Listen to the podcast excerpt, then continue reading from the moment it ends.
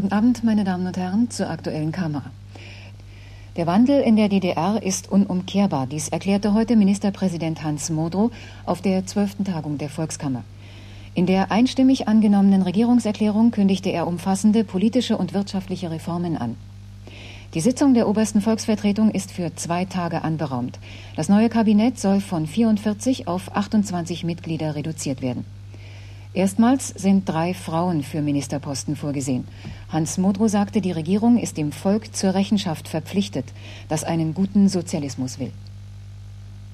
Diese Regierung, die ich Ihnen nach vorangegangenen Konsultationen mit den sie tragenden politischen Parteien SED, CDU, DBD, LDPD, NDPD vorschlagen werde, ist eine Regierung der Koalition eines neu verstandenen, kreativen politischen Bündnisses. Das zeigen auch die Positionspapiere dieser Parteien. Die demokratische Erneuerung, ein vielgestaltiger, auch widersprüchlicher und zorniger Prozess, ist von Hunderttausenden im Volk begonnen worden, die wahrhaftig aus sich heraus und auf die Straße gegangen sind. Der Wille zur Erneuerung der sozialistischen Gesellschaft und ihres Staates hat Millionen Bürger erfasst und ist so zur politischen Gewalt geworden. Politische Parteien und gesellschaftliche Gruppen sind selbstbewusst hervorgetreten. Dem Volk der DDR, das einen guten Sozialismus will, wird diese Regierung verpflichtet sein. Das heißt für das neue Koalitionskabinett jedem Bürger die Chance zu bieten, sich ein Leben zu schaffen, bunt und inhaltsreich. Ein Leben, das Individualität neu betont, Kameradschaftlichkeit einschließt, das auf politische und ideologische Toleranz nicht verzichten kann, ebenso wenig auf Leistung, die soziale Sicherheit ja erst gewährleistet. Die Wurzeln der gerade begonnenen demokratischen Erneuerung will die Regierung Modrow erklärtermaßen stärken, gleichzeitig alles tun für die Stabilisierung der Wirtschaft. Reformen, Gesetze und nochmals Reformen sind dafür angekündigt. Die des politischen Systems und der Wirtschaft vor allem.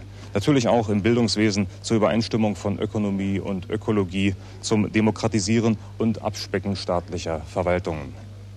Die Dialektik von innerer Friedfertigkeit der Gesellschaft und äußerer Glaubwürdigkeit der DDR brachte Hans Modrow im überwiegend von Kontinuität geprägten Abschnitt zur Außen- und Sicherheitspolitik ein.